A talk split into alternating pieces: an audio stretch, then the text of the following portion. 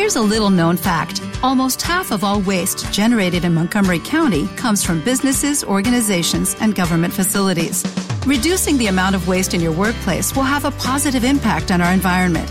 It can also save you money on your disposal costs. Reducing waste and recycling at your business is easy to do and is the law in Montgomery County. Make it your business to recycle right. Learn more at montgomerycountymd.gov slash recycle right or call 311.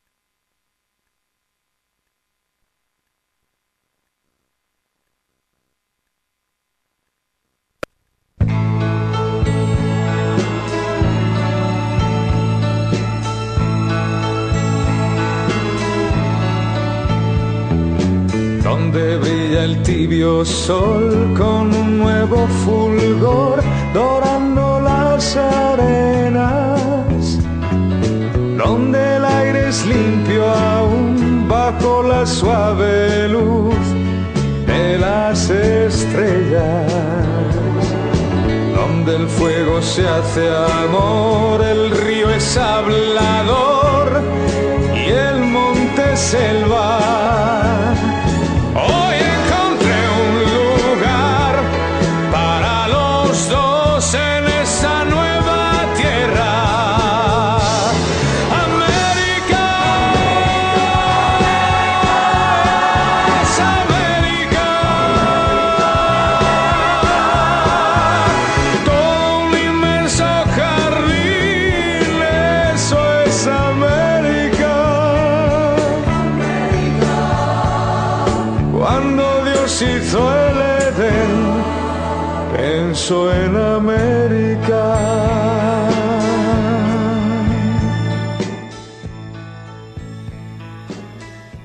I am a potato, I am a potato, I am a potato, I am a potato. I am a potato, I am a potato, I am a potato, I am a potato.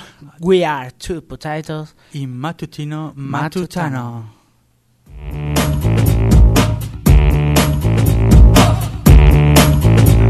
Yes, international movement superstar. Buenas tardes y bienvenidos a Matutino Matutano, o como la versión caleidoscópica desde otro punto de vista mucho más caliente sería Matu Primo Antuano, ¿lo sabías?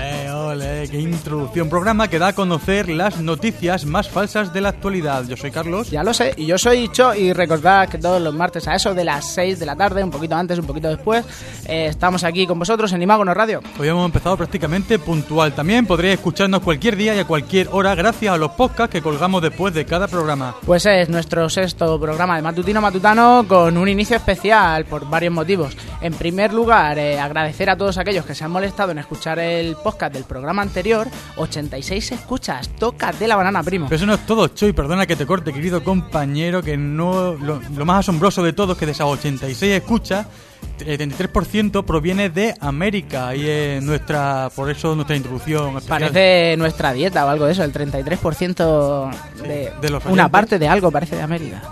Pues sí, bueno, tenemos nombre de patatas fritas, realmente puede ser que sea eso lo que les pega o los americanos, estos chicanitos que nos escuchan con, con sus escopetas desde allá, Puede desde ser, la frontera ser. de México, escuchando pues Amor en Cólera, nuestro Claro, único hombre, contenido latinito. latino. Bueno, pues no sabemos por qué es, pero nos escuchan españoles y os voy a dar una noticia una noticia buena hoy, lo que lo que os vamos a dar, ¿eh?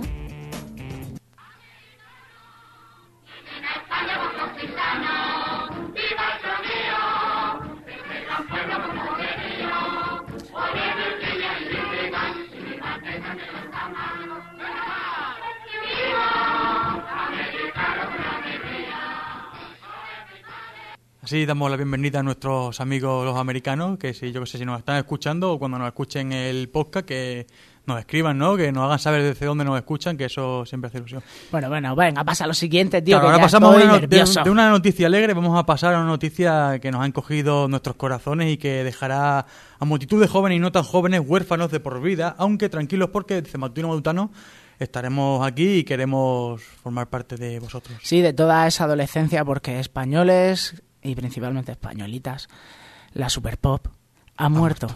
Sí, como lo oís, ayer salía la noticia a la luz, la super pop, después de, eh, de estar en los kioscos durante 34 años, vamos, que es la primera Ayer nada. ya está con lo que sabemos arrugado. Eh, que pues eso, después de estar durante 34 años es hecha el cierre, aunque de manera no definitiva, porque aunque no en prensa, seguirá viva en internet y en nuestros corazones Hombre, y en el de nuestras hermanas. Alguna vez le habrás echado el ojo a Sí, sí, qué sí, quieren sí, las para ver chicas que- de sexo. Hombre. y no solo eso, Chobo, aquí viene la sorpresa. Música, por favor. Amiga mía.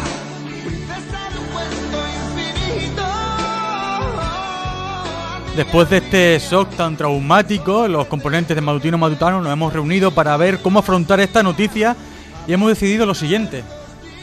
Eh, pues eso, hemos decidido que haciendo gala de nuestra función socia- soci- social, Social. nuestra función social eh, como medio de comunicación y pensando en todas aquellas personas que se verán afectadas por esta noticia, es decir, pensando en vosotros, como hacemos casi todo, hemos decidido recoger el testigo de la Super Pop. El testigo que no el testículo de la Super Pop. Por eso os pedimos vuestra colaboración para que nos enviéis vuestras dudas, preguntas, cuestiones vitales, vivencias, ya sean sentimentales, matemáticas, sociales, pues de la vida en general, todo problema que tengáis. Sí, si queréis que hagamos algún tipo de test, pues Claro, romántico, claro. psicológico, lo que nos gusta Claro, a los hombres, la primera cita, cualquier historia cosas. así, pues la verdad es que está bastante bien. Eh, así que si queréis nos podéis enviar al Twitter, al Facebook o a través de nuestro email matutinomatutano@hotmail.es y tanto María, Carlos o yo mismo os ayudaremos a ser felices y, y mejores personas. Hombre, por supuesto, sin más dilataciones vamos a comenzar con el programa que está lleno de noticias, donde hablaremos de la serie también Carnival y estrenaremos el quinto capítulo de Amor en Cólera. Ay, Carlos, eso sí está interesante. ¿Qué tal, María? ¿Te has aficionado ya? Sí, sí, sí, ya, ya estoy Si ya tienes la trama cogida, pues es que hoy, hoy va a ser ese día que todos los radioyentes desean. Un poquito de musiquita y empezamos con las noticias inserias, aserias, optoserias.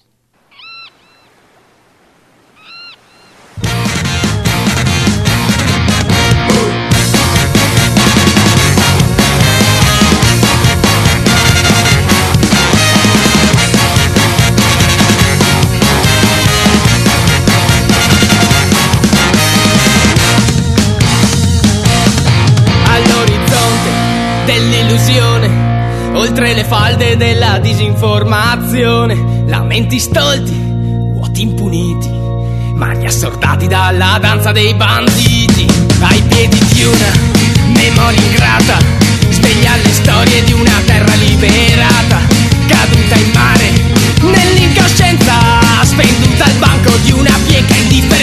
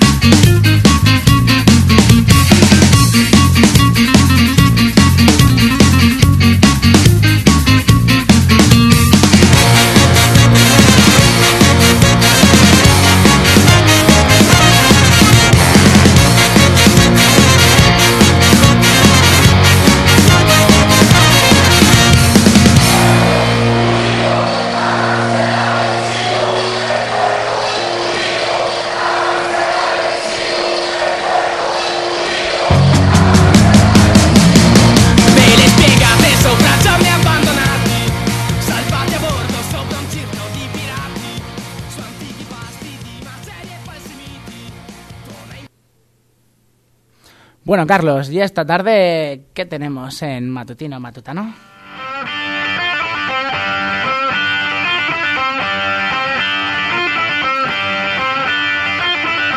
Esta tarde en Matutino Matutano, Estados Unidos sigue buscando a Bin Laden después de arrojarlo al mar. Hay que ser tonto, madre.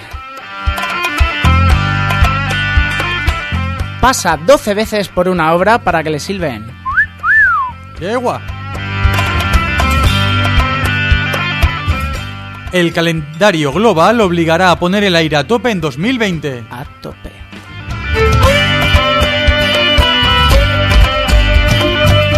Muere golpeado por un boomerang que lanzó en 1987. Caramba, qué golpe. Mala suerte, amigo.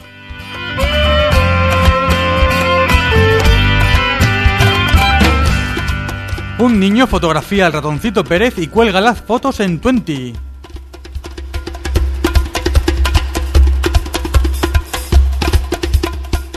Una señora de Murcia hará fundas de ganchillo para el ave. Es que eso... Qué tejedora.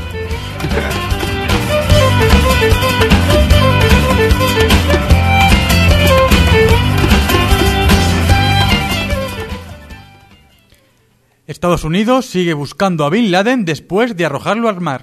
Tras encontrar el paradero de Osama Bin Laden y acabar con su vida, las fuerzas estadounidenses arrojaron el cadáver del terrorista al mar.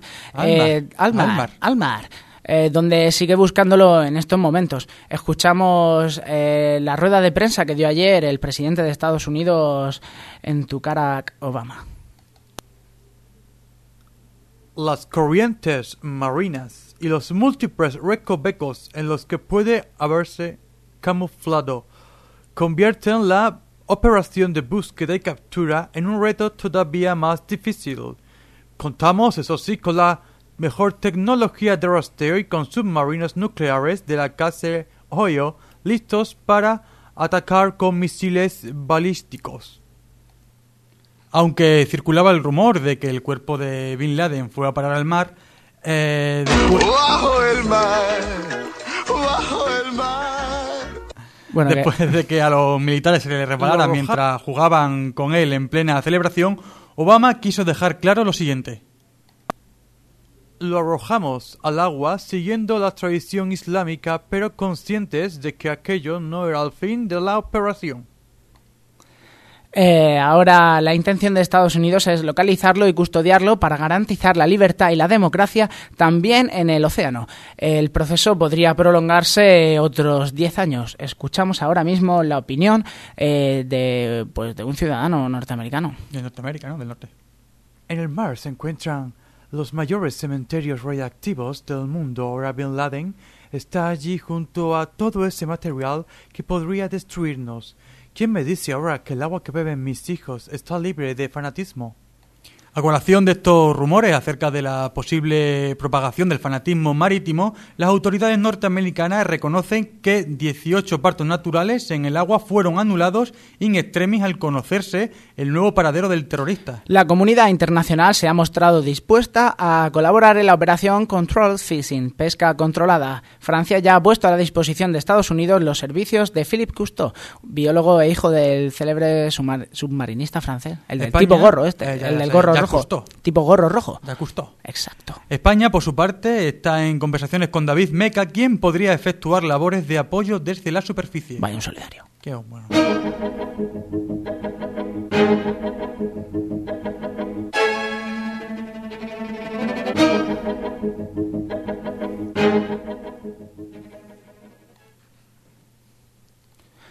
Pasa 12 veces por delante de una obra para que le sirven. Asunción Sarastro se enfrentó ayer a un grupo de albañiles que trabajan en una obra cercana a su domicilio.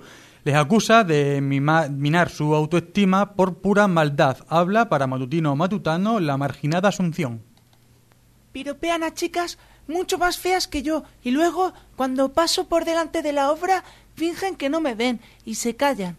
Ninguna mujer merece ser tratada con tanta indiferencia. Es la peor forma de desprecio. Seguimos escuchando lo que tiene que contarnos. eh, pues no. ¿Qué ha pasado? ¿Ha pasado un ángel? Nada, no, no, no, que quería contaros antes que tras pasar 12 veces, 12 veces por delante de los albañiles sin obtener elogio alguno, la mujer enfureció y se encaró con ellos, eh, llamándole desalmados, homosexuales y... Bueno, vamos a escuchar al capataz de la obra, ¿no, Asunción? Lo que nos llamó fue maricones y cegatos de mierda también. Caramba, qué escueto en las declaraciones, ¿no? Es albañil. ¿Está insinuando algo? No, joder. Tú has sido albañil. Ya, pero solo un mes. O peón de obra. Peón. bueno, dejemos mis trapos sucios y vamos a seguir escuchando a la pobre chica que no le silba. Les di nada menos que 12 oportunidades para estar a la altura. Nunca había hecho tantos viajes al supermercado. Las cajeras pues no entendían nada y encima me quedaba un rato delante del andamio y me recolocaba el escote. A uno le pillé mirando de refilón.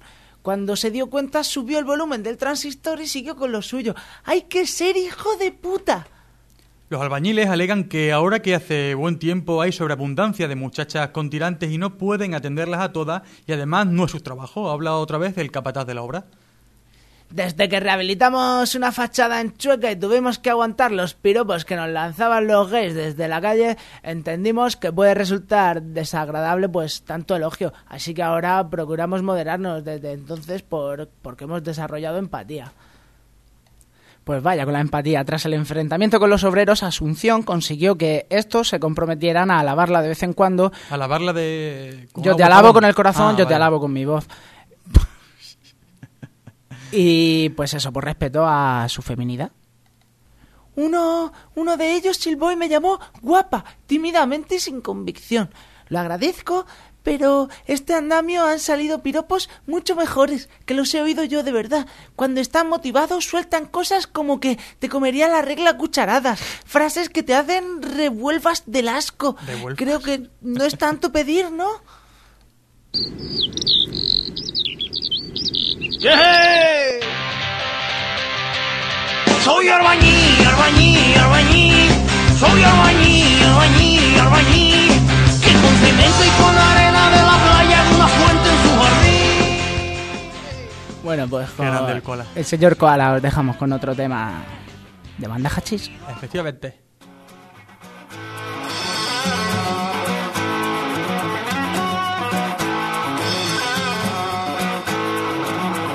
Ser papá es como no ser, pero siendo.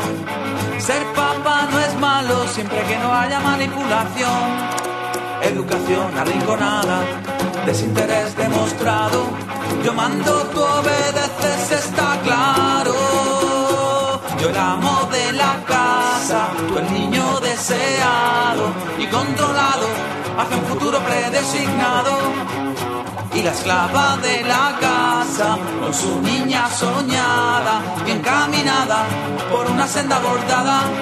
No te quiero así.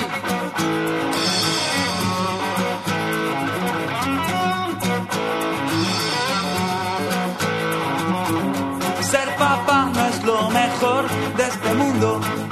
Lo importante es quien viene y la mamá no hay excusa u opción.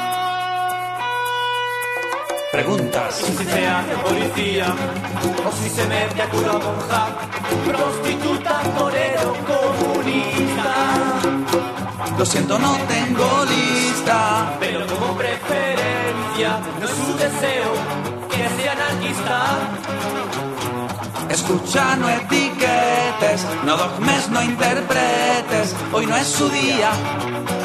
Que haga lo que quiera con su vida. Ah, por otra parte, el futuro será o del caos o de la anarquía.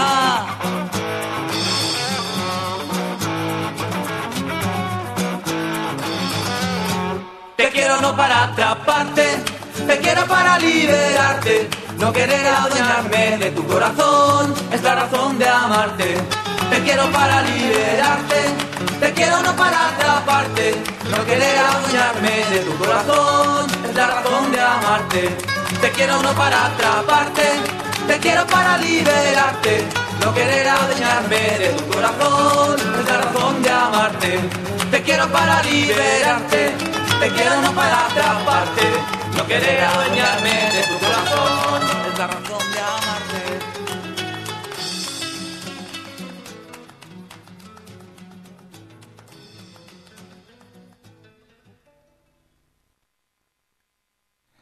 El calentamiento global obligará a poner el aire a tope en 2020. Un estudio encargado por la ONU en el que han participado expertos de más de 100 países concluye que en 2020 el calentamiento global obligará a poner, a poner el aire a tope.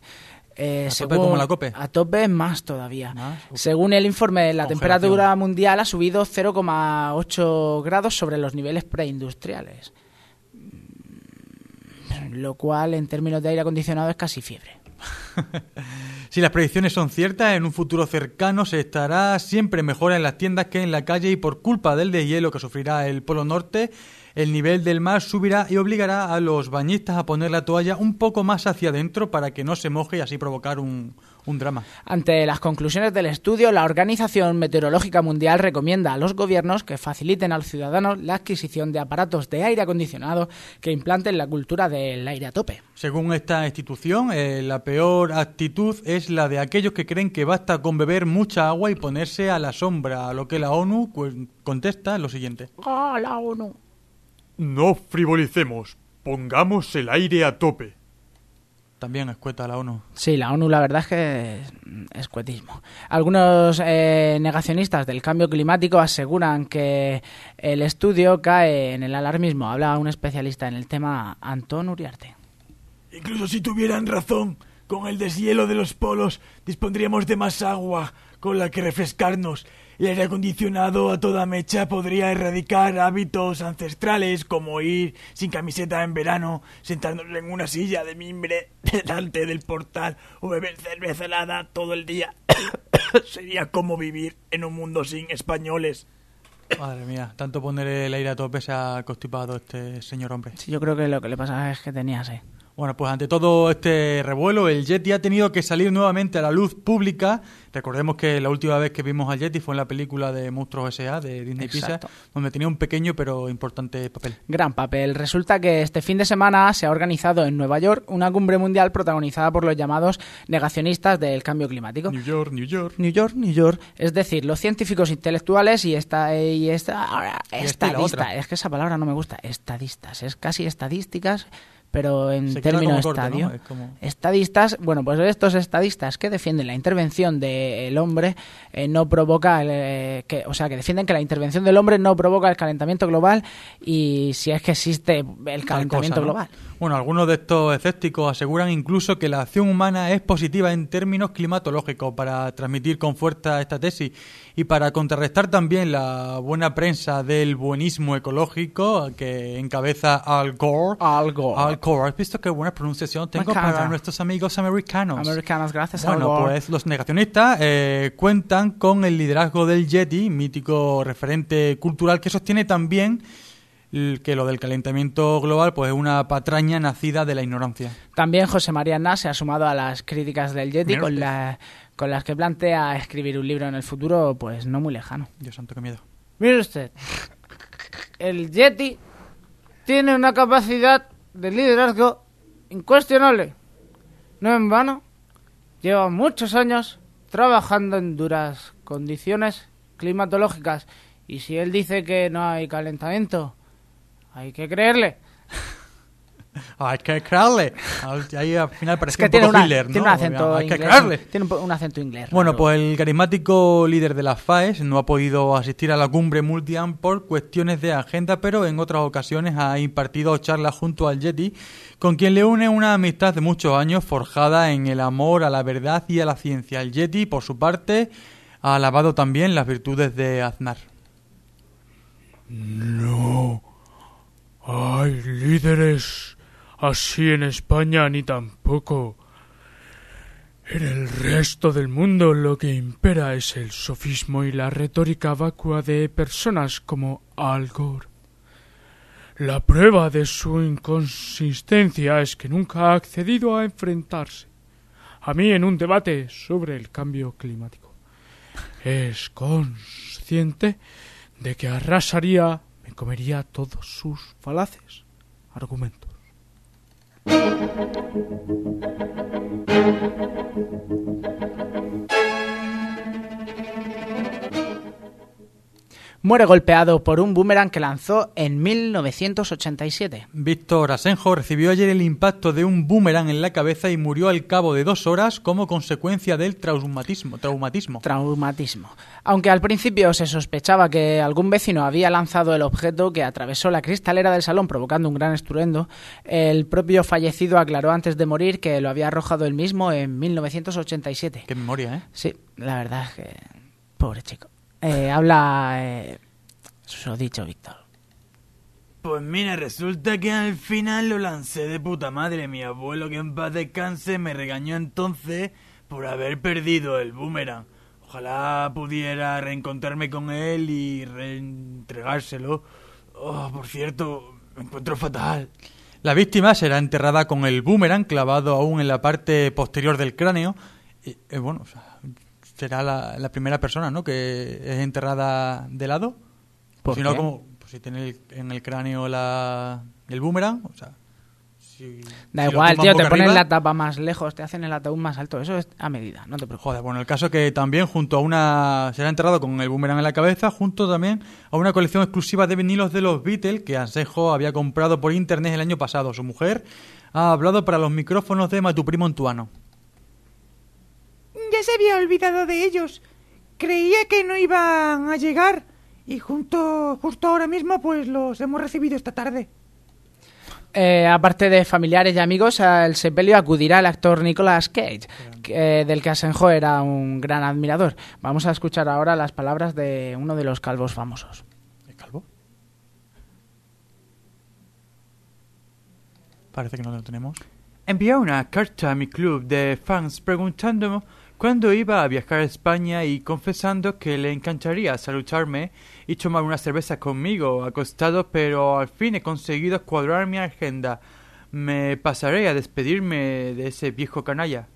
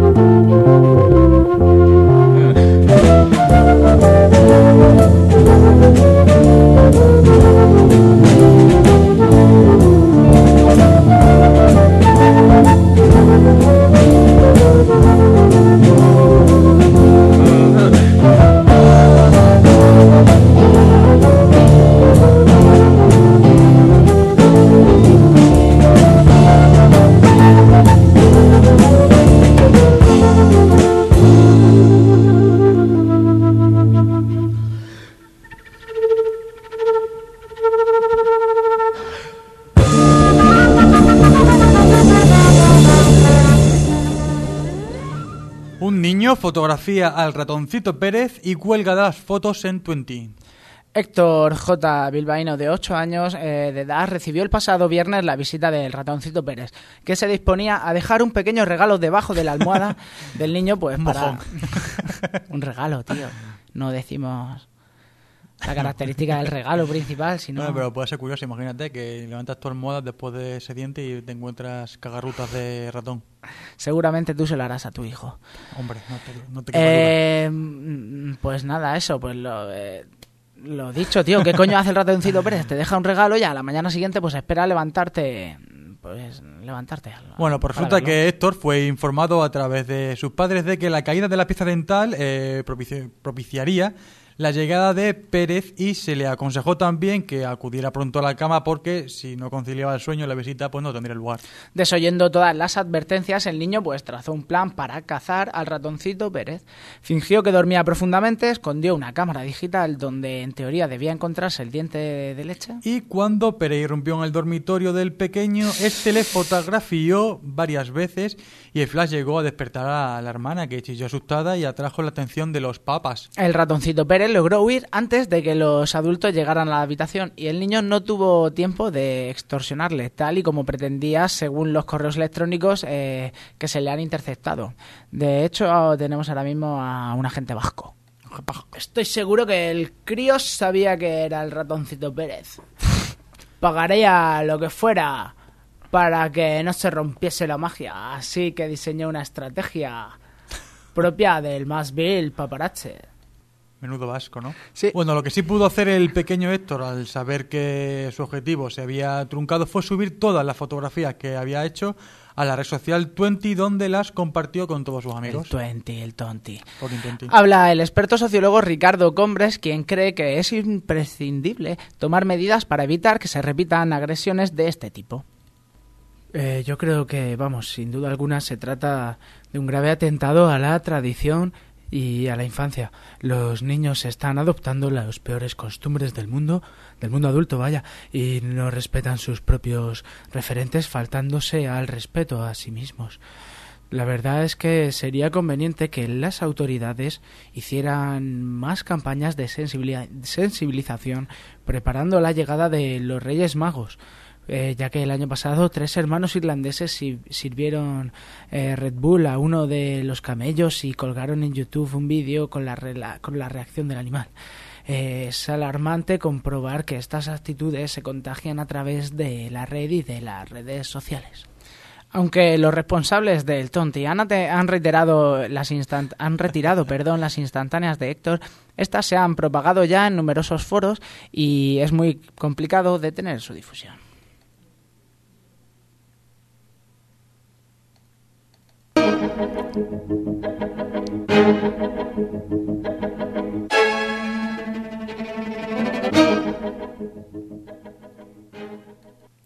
Una señora de Murcia hará fundas de ganchillo para el AVE.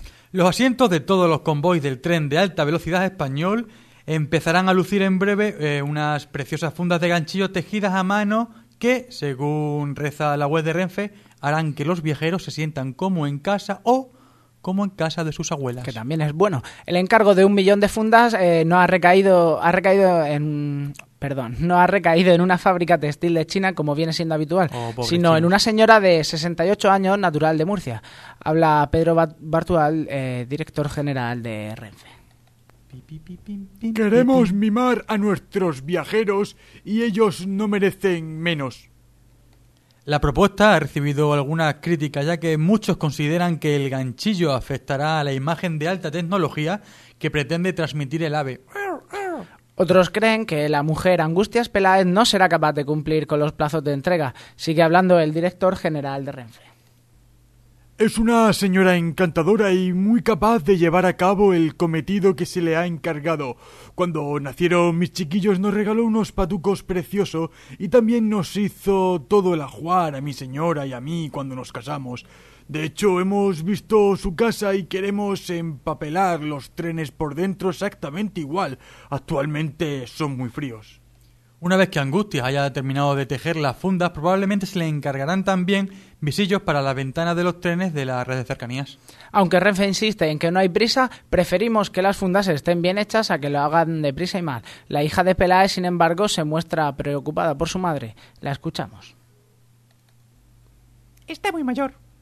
Está muy mayor y aunque es mucho dinero el que la van a pagar, creo que no puede asumir todo el trabajo. Sí, siempre ha cosido mucho, pero coser un millón de fundas de ganchillo es demasiado incluso para una anciana. Ella quiere hacerlo para pagarse el entierro. Por otro lado, las amigas de eh, Doña Angustia dicen que debe eh, de... ¿Qué pasa? Nada me hace gracia, ¿sabes? Que se pague el entierro con, con las fundas de ganchillo, la Hombre, mujer. hace bien, hombre. Ya, no sé. A saber qué ha hecho durante esos 68 años. Pues para seguramente no habrá contratado el- una póliza de seguro. Bueno, pues eso, que las amigas de Angustian dice que desde que le hicieron el encargo, esta tiene unos humos que pa' qué. Que pa' qué, que pa' qué, que pa' qué. Eh, y quieren acudir a distintas compañías aéreas para ayudar a decorar el interior de los aviones con tapetes, cuadros y sus nietos. ¿Tú crees que podrá hacer el encargo, María? Yo creo que sí.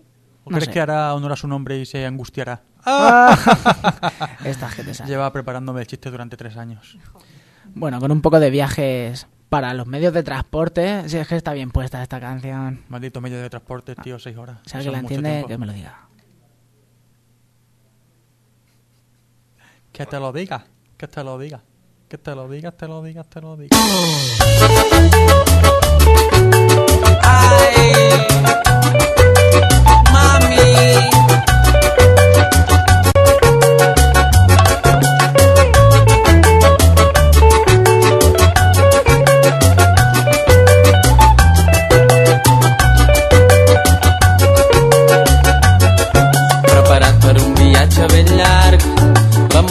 i el sac de dormir.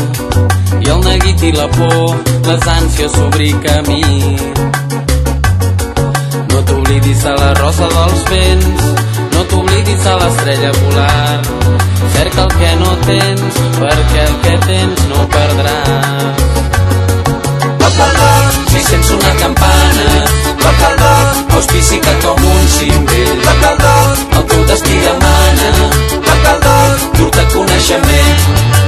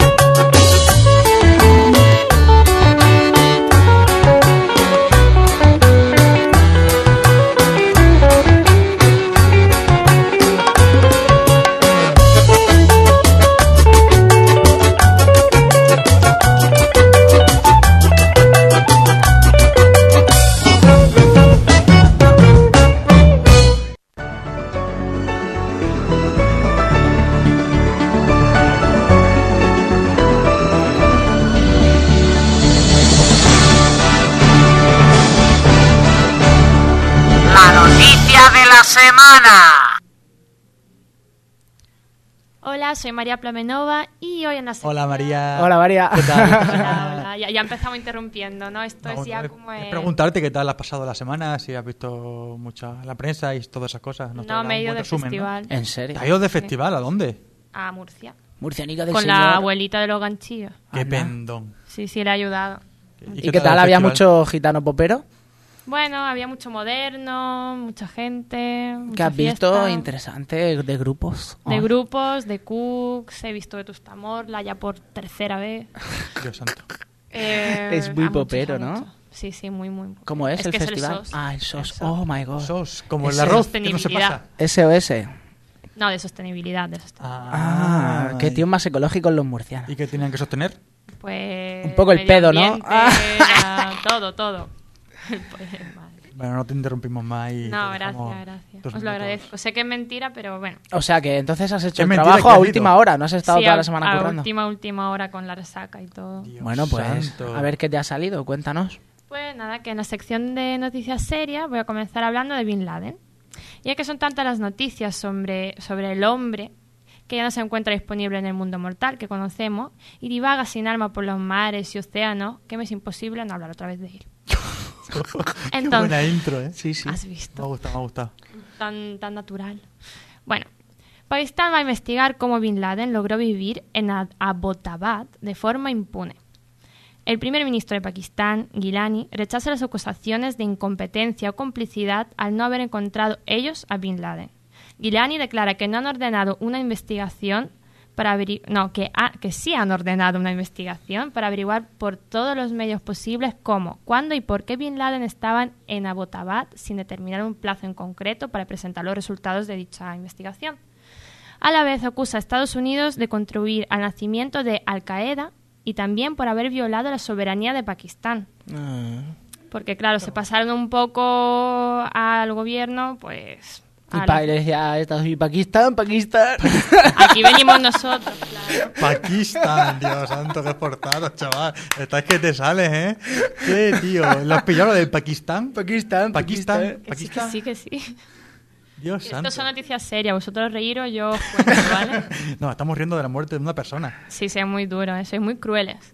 En cambio, Washington acusa al ISI, que son los servicios secretos de Pakistán, de haber filtrado el nombre del jefe de la CIA de Islamabad, lo cual desmiente el primer ministro de, de Pakistán, ¿Cómo se llama el primer ministro de Pakistán? Gilardi. Qué jodida, se lo sabe todas. ¿Y qué edad tiene? Ah, eso ya no lo sé. ¿Soltero o casado?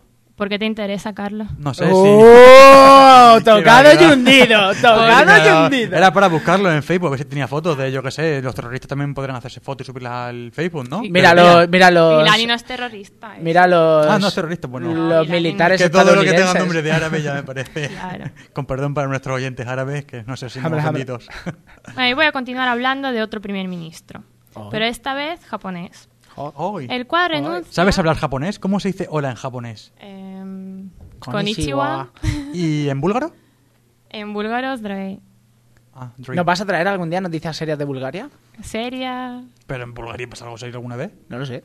Sí, sí, claro que sí, hombre, yo os traeré. No vais a enterar. Mm. Os lo, os lo diré en búlgaro para que, para que entendáis mejor. Qué maldita. Bueno, pues este hombre, el primer ministro de Japón, renuncia. Naoto Kan. Naoto Kan. Naoto Kan, tío. ¿Tú qué no- tienes con los nombres? No sé, por curiosidad. Claro. Bueno, ni que tú te lo supieras, ¿no? Pero bueno. claro. Aunque te dijera, no sé, la duquesa de Alba, tú igual. me lo ¿no? creería igual. Ah. Bueno, pues este hombre renuncia a su sueldo mientras dure la crisis nuclear. Ole, qué bien. Vaya tío, ¿no? Deberían Eso hacer es- eso todos Sí, muy buena gente, pero Ah, cuidado. bien, pero- Ah, que- tiene trampa el claro, asunto. Tiene trampa, mucha trampa. Eh, Pero en la próxima renuncia- crisis nuclear, ¿no? Sí, qué joya el chino. Renuncia a su sueldo de, de mandatario, pero sí conservará el sueldo correspondiente por ser diputado, que viene siendo más o menos, he investigado un poco, 16.000 euros o algo así al, Al mes. Ah, Al mes, por nah. supuesto, vamos. No, está guay, ¿sabes? Claro, y el salario medio de, de los japoneses suele ser de 3.000 euros aproximadamente, pero hay que tener en cuenta que los yenes son más fuertes que el euro. O sea, que eso es como Joder, ser un mileurista. Mm. Bueno, pues durante la crisis, eh, bueno, que durante la crisis, bueno, eso, que durante la crisis nuclear, eh, cuando va a renunciar a su sueldo de mandatario, por supuesto, luego ya se lo devolverán. Pero es Aunque el, no- quien, es el quien levanta el periodo de crisis nuclear y quien lo baja, ¿no? Hoy este mes voy un poco justo, voy a Hoy sí, levantar el sí voy a levantar hoy no. la crisis nuclear. Sí, Durante sí. una semana si cobro, me compro un deberían coche hacerlo todos los políticos, aunque no sea el total de su sueldo, que también, pero yo qué sé. Claro, cla- sería Ah. una buena... Hombre, es 16.000 euros eh, al mes es mucho dinero. Yo con. Yo no he visto tanto dinero nunca. Yo tampoco ni lo veré. Pero existe. Naoto Kan eh, ¿Naoto qué, afirma? Naoto Ah. afirma que al igual que la compañía eléctrica TEPCO, que es la de Fukushima, que hubo todo esto de... de- Sí, la- Sí, sí, lo que es. sí, el accidente nuclear. el- Eh, el gobierno tiene gran responsabilidad en esta crisis. TEPCO a su vez pide al gobierno japonés ayuda pública para afrontar el pago de indemnizaciones a los afectados por el accidente, que los afectados suelen ser, al- o sea, son al menos 80.000 en un radio de 20 kilómetros alrededor de la planta nuclear. ¿Y cuánto le dan a cada uno? Pues les van a dar un millón de yenes por familia, que vienen Oh. siendo, Ah. vienen siendo 8.350 euros. A la que también es un montón. Hombre, ¿no? por tener tres ojos. Y 8.000 otro- pico Hombre, euros. pero yo que sé. eh, no sé, dinero, pero, mm, joder, tú piensas que son le ha jodido 80.000 la personas. vida. ¿A la multiplicación 8 por 8? Ya, por ocho, Es mucho 36. dinero, es mucho dinero. 64, hombre, 64. Pues Menos fíjate. mal que me salva la calculadora del te- móvil. Aún así van a hacer un presupuesto... Ah, Pensaba que aún así era extra. un nombre de un chino. No, van a hacer un presupuesto extra para darles un poquito más de dinero. Eh, pues eso. Y otra noticia que es... eh, Escucha titular- un momento, hay mucho dinero en el mundo, ¿eh? ¿Sí? Sí. ¿Tú crees? Sí, yo no tengo nada. Tienes- eso te iba a Aquí decir no tenemos nada, ¿eh? Pero- ¿Dónde andará ese dinero? Sí, pero ¿cómo mueven Yo creo que lo tendrán y- las personas más Luego- necesitadas. sí, sí, seguro. Seguro que sí. Estoy seguro que en África están llenos de dinero. Sí, sí. Yo no sé cómo no le da vergüenza al, al Naoko o na- o Kan. Naoko Al- Kan. Claro, Son Goku. decir que va a dejar de cobrar sus bonos y su salario y aún así se queda con 16 16.000 euros al mes. Es muy fuerte. Sí, lo es. Y también es... Pues es que es poco el trabajo que hace para lo que gana, pero bueno. Esas son ya opiniones que no tienen nada que ver con las noticias serias. No, pero eh, está bien No, te opinar. pu- y te total, puedes esa, gente no nos va a ¿verdad? escuchar, o sea que podemos decir lo que queramos. Y aunque nos escuchen, no nos Un van a rollo de primavera, por ejemplo. Bueno, pues a la pesca del plástico marino. Esa es otra noticia, ¿vale? Ah, Plástico Lo- marino. Claro, Qué guay, claro. es que se trae un montón de cosas. Sí, sí, sí. A la pesca del plástico marino que no de Bin Laden. Ya. Que también No, se le no, pero- Oye, hoy va todo de de- pesca, sí, ¿no? sí. Porque lo de... Yo qué sé. Sí, los mares y océanos cada vez dan menos pesca. En cambio, sí dan innumerables desechos plásticos con efectos indeseables. Pues hoy hasta que empezamos a comer los plásticos y Qué ya... guay, plástico congelado en tu supermercado. A la plancha. La falta de peces lleva al paro a muchos pescadores, por lo que la Comisión Europea aprovecha la riqueza del plástico y propone a los pescadores en paro que capturen millones de envases que ensucian el mar para obtener así una renta adicional. La patrona europea de reciclado de plástico aplaude la, la iniciativa, mientras que los pescadores e industriales, con las autoridades locales y europarlamentarios, lanzarán a finales de mes un proyecto piloto sobre dicha pesca de plástico en la Costa Azul. Está bien eso, ¿no? Que Sí, recompensen a la gente por recoger la mierda de los mares. O bueno, a la gente, a los pescadores. Que A los Hombre, pero al final no van a quedar ni plásticos ni peces. ¿Qué te apuestas? ¿Cómo somos? Pues mira, comeremos Sí. arena, que también está rica. Sí. Tú en verano sueles comer las galletas estas que haces de arena. Mira, mamá, he hecho galletas. Sí, me las y te como las luego. comes, ¿no? Bueno, otra noticia un poco más triste es que Ah. Sí, porque esta anterior era alegre, ¿no? Sí, sí. Hombre, vamos a eliminar los plásticos de los mares y Sí, de los sí, sí, océanos. sí, sí. Oye, eso es una iniciativa muy... Y los peces. Muy ecologista, ¿eh? Los muy de de Está guay, no, muy- está guay. Una vez, no, Una vez nos al hemos año. cargado los Ay, que estás peces. haciendo la digestión, cho. Sí. Una vez nos hemos cargado los peces, pues. Ahora ya lo el intentamos plástico. arreglar, claro. No, está guay, está guay. Pues España es el país occidental que más usa las ataduras en personas mayores. ¿Las qué? Las ataduras, lo que ¿Ataduras? es, claro, atan a las personas mayores, no lo sabías, en las residencias o en los sitios Joder. donde ¿Para? cuidan a los mayores para que no se caigan. Ah, bueno, Para que no entonces se lesionen, sí, para que no se caigan, vale. ¿Eso quiere decir que somos el país con menos equilibrio cuando estamos en la franja de la tercera edad? Eh, no, pero mm, la gente que no tiene mm, eh, la capacidad de sostenerse por sí misma, o la gente mayor, que, que es un poco así, que sí pierde el equilibrio, pero so- los españoles sois los que usáis. ¿Cómo que sois? Ah, no, para lo que quiero soy española, ¿sabes? Claro, Cuando claro, quiero. claro. Bueno. Bueno, bueno. Pues nada, chicos, sido las Buscamos. noticias. Buscamos una nueva colaboradora porque hoy va a morir. No, no. No, eh, entonces... Voy a hablar con el embajador. Pero no me ha quedado claro si la última era buena o mala. Era un poco mala porque... mm, No tenemos equilibrio de mayores. No, dicen que, que eso Pero es un también- poco pero- humillante pero- para la gente mayor, que las aten y desde Coema... Ah, eso que son los naturalistas que piensan que de forma natural si somos viejos deberíamos de estar en el suelo. En el suelo no, pero que eh, dicen que es normal que una persona mayor se caiga por lo menos una vez al año o algo así. Y que las ataduras son mucho peores que las caídas. Ah, sobre todo para el perfil psicológico. Tengo que decir varias cosas antes de que metas ¿Qué? nada en su sitio. Eh, antes de preguntabas que dónde andará el dinero. Pues mira, aquí acabo de abrir el país y leo una noticia que dice que Microsoft confirma la adquisición de Skype por 5.920 millones de euros. Oye, ¿Y se lo darán? calderilla. ¿Y se lo darán? Yo te pregunto, ¿se lo darán suelto? Pero Skype es como Spotify, una persona. Mm, Pues no tengo ni idea. Hola. Yo solo me dedico a leer titulares. Titulares, sí. Y aparte que parece que la gente se ha animado a comentar cosas. Bueno, son solo dos personas. ¿Dónde? Por un lado, Bir Ah. dice pues eso, que, que estamos volviendo loca María. Sí, de, de, de hecho, Así sí. que Bir te anima y desde aquí le mandamos un saludo. que Un saludo. Tiene que estar aburrida para escuchar el programa, Sí. pero bueno, aún así. Y también por otro lado a Laurita, la hermana de Rocío, que dice que no sé qué tiene el programa contra ella, que la odia y que no puede escucharnos. La típica excusa de, Ajo y agua, de tía. eh. murciana. Pues al podcast, es que Murcia no llega. Claro, es, es le- es lo que dice Kiara. Está, esos son los dos comentarios. Sí, ¿qué te parece? Nada, la verdad que está bien la participación de hoy. Y bueno, y si nuestros amigos americanos, además de los murcianos y los gaditanos, nos escuchan, pues... Claro, por favor. Podrían decir algo, ¿no? No, le- no les vamos a. Americanos, manifestaos, por Sí, favor. Sí, sí, aunque sea... Sí, manifestaros. Iba a decir una locura. Bueno, un temita de estos revolucionarios para las noticias serias y volvemos con cultura.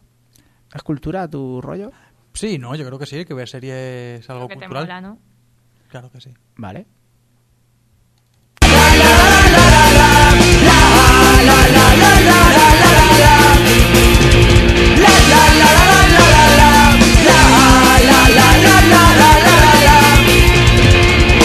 Hoy me he querido revelar y me han tirado para atrás y se me está haciendo de noche.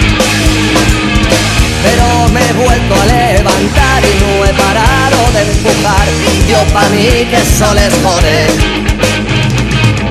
Hoy no he podido despegar de mis entrañas todo el miedo y mis ideas se hacen viejas. Pero yo aún creo en el ladrón que va robándole a los ricos y comparte con la peña.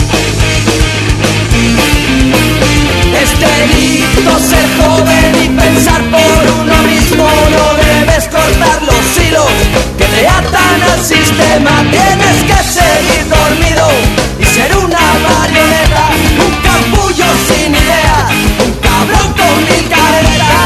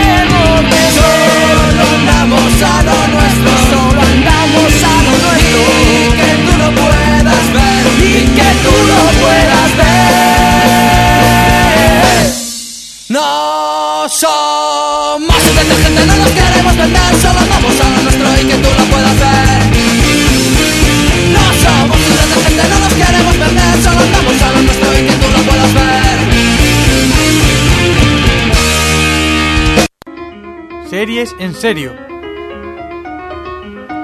Me encanta, Carlos, tu cabecera. Sí. ¿Mi cabecera? Sí, Tengo yo- poco pelo. Bueno, antes de comenzar con la serie, quería mandar de nuevo un saludo a Vir, que estaría giñando en el váter. Y también a Apaga las Luces, que nos comenta que es cruel atar a los mayores, pero como prevención es mejor eso, a que se caigan y haya que operarlos. Por ejemplo, las Luces, sabemos que eres fisioterapeuta. O fisioterapeuta o diriges una empresa... De fisioterapia, ¿no? No, de de fisi- fisioterapeuta. ¿Sí, ¿En serio? Sí. Ah, y es exadicta la masa- chocolate. La masajista. Oh my god. Estás invitada aquí a venir a los estudios centrales de Imagono Radio para hacer un masaje en directo, En directo en la a radio. nosotros. Así que ya sabes, no, no tiene pérdida esto. ¿Y que se va a escuchar los, los huesos crujir? o- No, no, el, el, No el momento... No sé. Uy, qué miedo me ha dado, sí, me ha entrado ¿Sabes lo que es esto? Escalofrío de repente. Sí, sí, déjalo si quieres. Esta semana vamos a hablar sobre Carnival, una serie de la HBO que tan solo contó con dos temporadas y un total de 24 capítulos. La serie desgraciadamente fue cancelada debido a su alto presupuesto y a su escasa audiencia, algo que pasa muy comúnmente en América, sobre todo en las, en las cadenas de, de pago. Lo peor de esta cancelación precipitada es que la serie no tuvo un final como se merece. Aún así, y no me cansaré de repetirlo a lo largo de esta reseña, es una serie muy recomendable, un espectáculo visual con una de las mejores cabeceras que yo haya visto o escuchado, que es lo que estamos escuchando ahora, la, la cabecera de, de Carnival. ¿Quieres que le mete un poco de selecta al sound sistema? Sí, si quieres un poquillo. Es magistral esta cabecera, sobre todo como está, aparte de la música, como está realizada. ¿Qué decías? Pues eso, que la historia a grandes rasgos está ambientada en Estados Unidos durante la Gran Depresión del 29. Vamos, como ahora, pero en vez del 2011 en el 1929. Por un lado, eh, se nos muestra eh, transcurrir de un circo ambulante, se llama Carnival, está plagado de seres excéntricos entre los que se encuentra pues lo típico, la mujer barbuda, el hombre lagarto, dos increíbles hermanas siamesas, no, no gatas, o sea, siamesas de, unidas de, de carne. ¿De por dónde? Eh, por la cintura, en el cachete del ojete. O sea, Mm. no del ojete, sino del Tienen culo, como del tres pompis. nalgas, ¿no? Son tres nalgas. Eh, sí, o dos nalgas en los laterales y una bien grande en el medio. También hay un tarotista, una tarotista que se comunica telepáticamente con su madre, que está postrada en una cama en estado vegetal, no es que sea vegetariana, sino que se ha quedado oída la pobre mujer. Un enano, que es el jefe del circo, y la encantadora de serpiente, entre otras rarezas. Ahora vamos a escuchar cómo empieza la serie, los primeros segundos de la serie.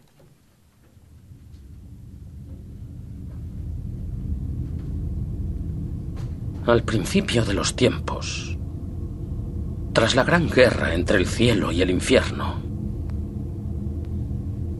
Dios creó la tierra y le concedió su dominio a un astuto simio al que llamó hombre. De cada generación nació un hijo de la luz y un hijo de las tinieblas.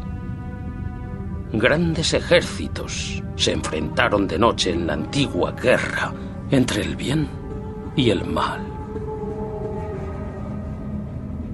Y apareció la magia y la nobleza y una inimaginable crueldad.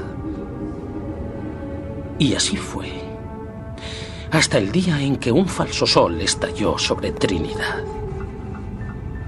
Y el hombre decidió cambiar para siempre el milagro por la razón.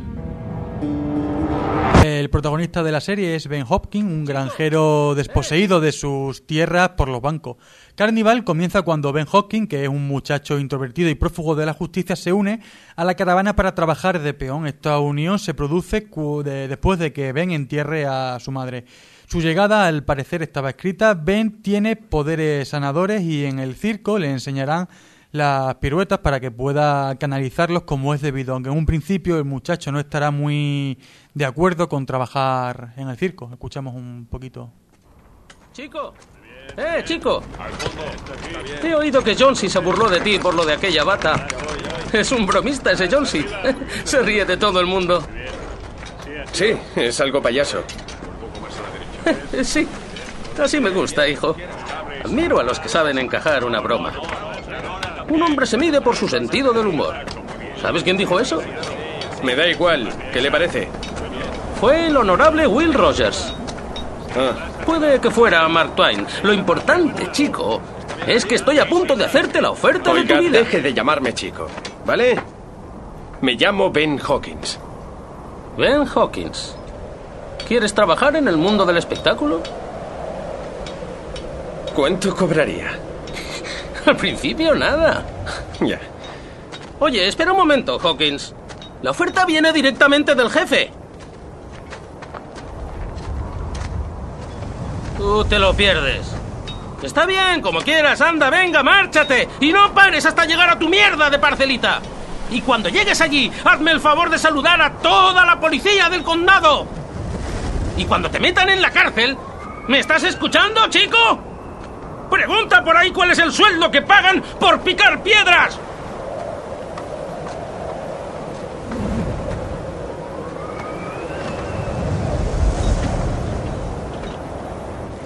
Ponme otra de estas. Recuerdo cuando yo era un crío. Mi padre trabajaba en las granjas. Manos grandes. En casa hablábamos alemán. Ya lo he olvidado casi completamente.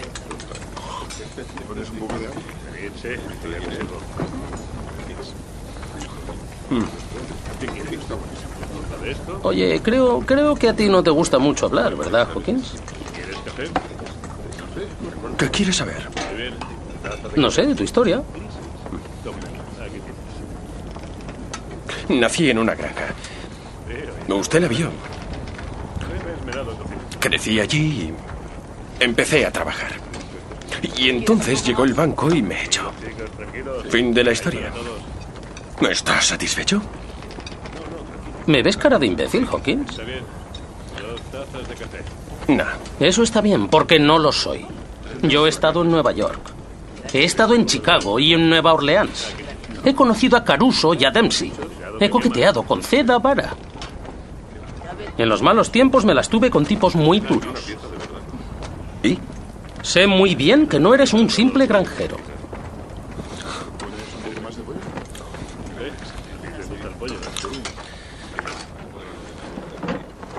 ¿Qué pasa?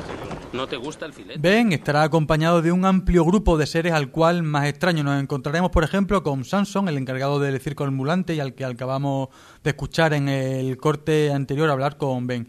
Samson es un enano que antiguamente formaba parte del espectáculo y que ahora se encarga de la feria, aunque en cierta manera él solo es la voz que ejecuta las órdenes, ya que el verdadero patrón del circo se encuentra encerrado en una caravana detrás de un decorado de títeres y al que solo Samson puede ver y oír, por lo que entre los miembros del circo pues se llegará a dudar de la existencia ¿no? de este ser. Destacan también personajes como Sophie, de la que hablábamos antes, que es la chica que se comunica con su madre muda, que está postrada en la cama a través de una de la telepatía, ¿no? Un personaje, Sophie, con mucha personalidad, dueña de su destino, que intentará independizarse de, de su madre, que aunque esté postrada en la cama, tiene un fuerte poder de atracción hacia, hacia ella. Aparte de estos personajes, de, de otro- aparte, pues eso, de que hay más personajes en el circo y escuchamos un poquito más de estos personajes.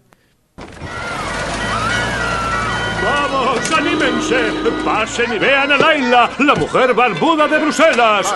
¡Contemplen! Dos bellezas unidas de manera trágica por la cadera en su a un nacimiento. hombre con la tenacidad, la fuerza bruta y el valor espiritual que consiga por fin derrotar a mi pequeño Gabriel. Muchos lo han intentado, ninguno lo ha conseguido.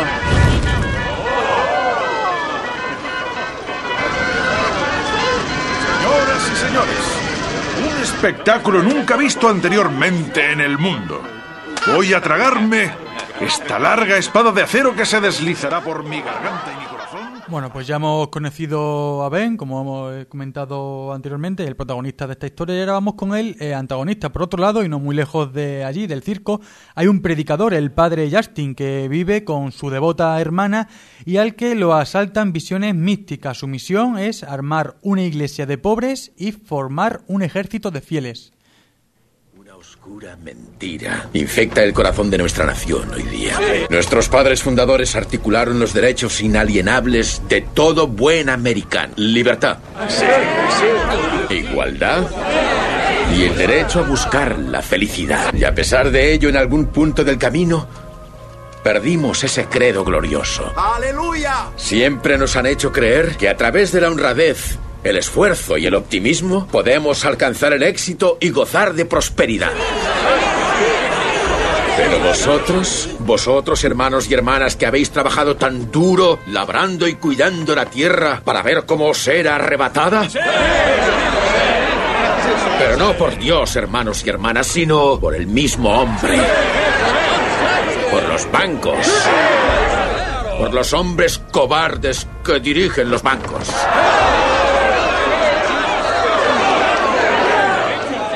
Esos hombres. En ambas historias paralelas se narra otra historia subterránea, la lucha entre el bien y el mal, la eterna batalla entre las fuerzas de la luz y los poderes de la oscuridad. Todo esto ambientado de manera impecable en un escenario dominado por las más crudas de las miserias, una América polvorienta, deprimida y desoladora. Estas dos historias paralelas, la de Ben y la del padre Justin, irán convergiendo hasta coincidir plenamente en el último capítulo de la serie. Estas dos tramas argumentales tienen los mismos leitmotiv, por así decirlo, como, como, se- pues, como se suele decir. Durante la primera temporada, eh, ambos personajes tendrán conciencia de aquello a lo que están predestinados para hacer, aunque se rebelarán contra ello, y en la segunda temporada, una vez que ya hayan aceptado su rol, se prepararán para enfrentarse el uno contra el otro, es decir, el bien contra, contra el mal.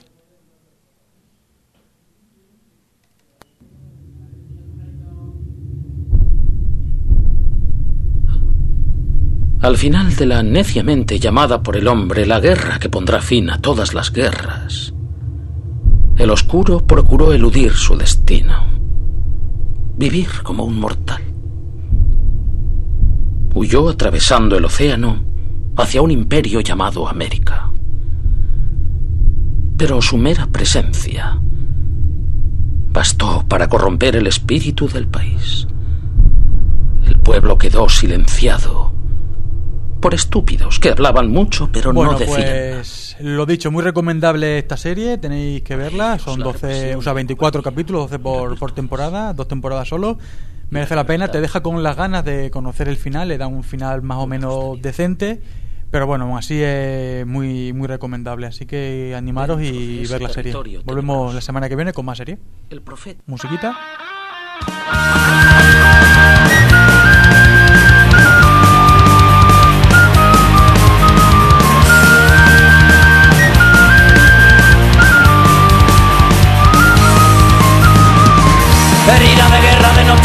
De mar, de risa de juerga, de un mal acabar, de un mal acabar.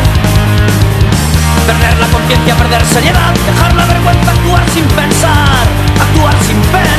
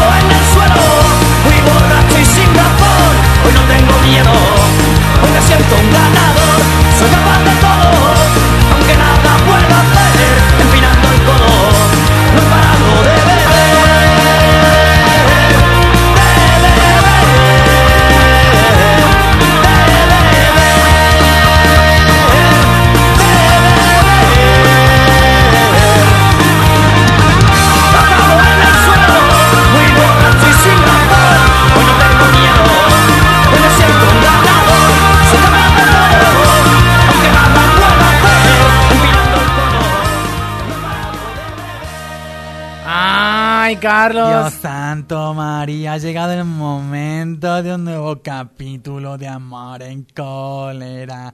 Pero antes, como siempre, habrá que poner un poquito, ¿no? Al espectador en su sitio. Bueno, pues yo ya enseguida les pongo al día. O sea, Claro, que yo más o menos narro, pues, pues un poquito eh, de qué va la historia, eh, más o menos en todos los días, ¿no?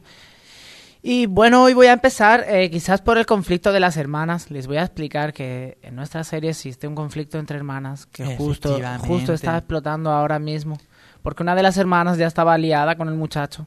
Claro. El ¿quién muchacho era? que está en peligro de extinción. Esmeralda Zafiro, hay que recordarlo. Esmeralda Zafiro es la que está Liada. enrollada ya con, con Luis Antonio. Que Sin embargo, eh, por lo que un secreto le cuenta. Claro. Pues le dice, la madre de Luis Antonio le cuenta un secreto y le dice, ah, No sabemos aún lo que él ha dicho. Pero seguramente sí que sepamos lo que le haya dicho después de este capítulo tan Ah, maravilloso claro que les que vamos a poner. Así que espero que lo disfruten. Ahí les dejamos con un Amor nuevo en capítulo cólera. de Amor en cólera.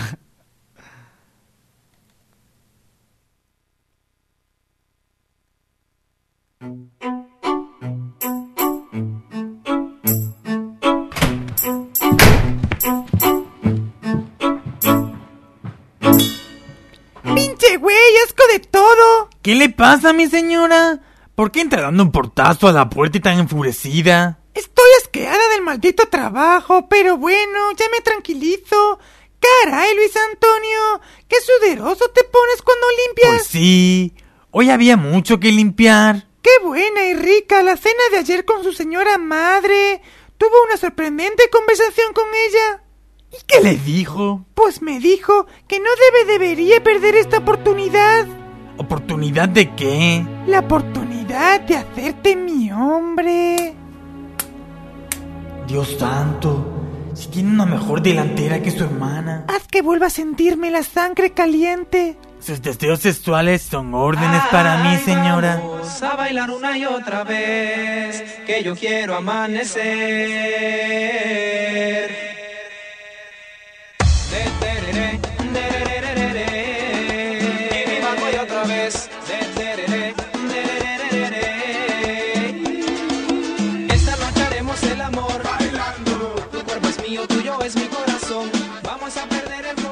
Pero qué carajo, Luis Antonio. ¿Cómo tuviste los santos bemoles de hacer eso con mi hermana? Ay, hermanita, ¿por qué te ofuscas tanto? Porque antes que tú, ese serpentón estuvo dentro de mí. ¿Mandé? Pero, ¿cómo pudiste hacerme esto, Luis Antonio? Pensé que me querías. Yo también te quiero a ti, pero también quiero a su hermana. Pensé que al haber tan pocos hombres, podrían repartirse entre varias mujeres. Dios santo, Luis Antonio, no puedo creer lo que mis tímpanos escuchan. ¿Cómo pudiste? ¡Cállese, Esmeralda Zafiro! Tengo que evitar a toda costa que entre tú y Luis Antonio haya algo. ¿Cómo que evitarlo, hermanita? Eres una perra infernal. Jamás pensé que mi hermana pudiese traicionarme de esta manera. ¡Eres una zorra! ¡Y tú una guarra! Te dije que me gustaba Luis Antonio. Ay, ya cállense, cállense, cállense que me desespera. Pues no te hagas desesperar. Mi madre tenía razón. Son ustedes dos unas arpías malhechoras. Me voy a llorar al sótano de mi casa.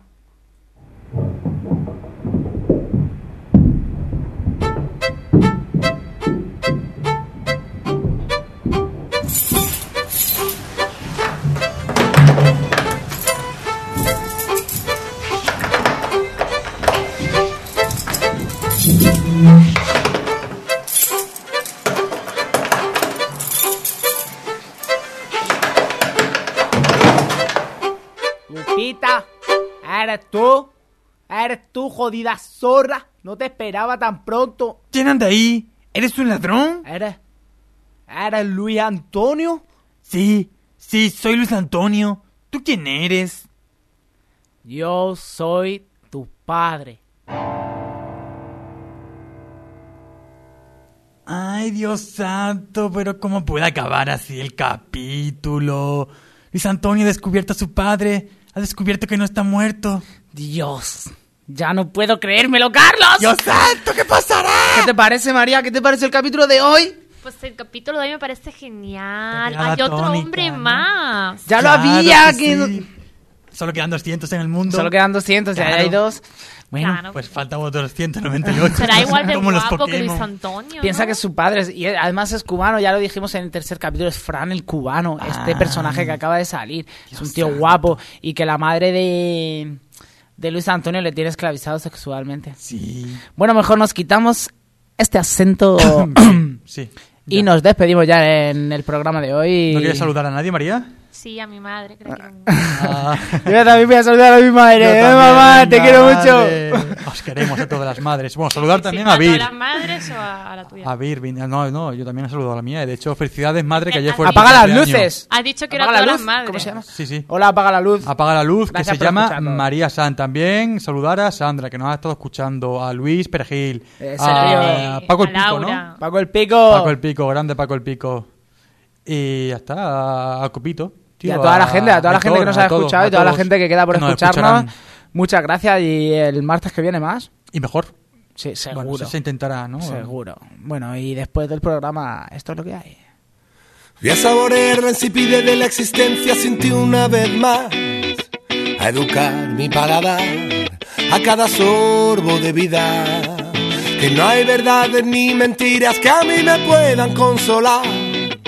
Todo dependerá de cómo lama mis heridas. Y he aprendido a leer la fortuna en los lunares de la piel, de la cara oculta de la luna. Cerrar los ojos para ver a saber esperar a las musas. Un día vendrán, un día vendrán a llevarme contigo. Saborear la insipidez de la existencia sin ti una vez más. Aprender a respirar con cada soplo de vida. Que no hay entradas ni salidas, tampoco una puerta de atrás. Solo la oscuridad con que te alejas día a día. Y no te olvidaré, juro que no te olvidaré. Por mucho que lo intentes, por mucho que te esfuerces, y te llevaré allí donde pisen mis pies, que es donde duele más, que es como duele más. He aprendido a leer la fortuna en los lunares de la piel, de la cara oculta de la luna. Cerrar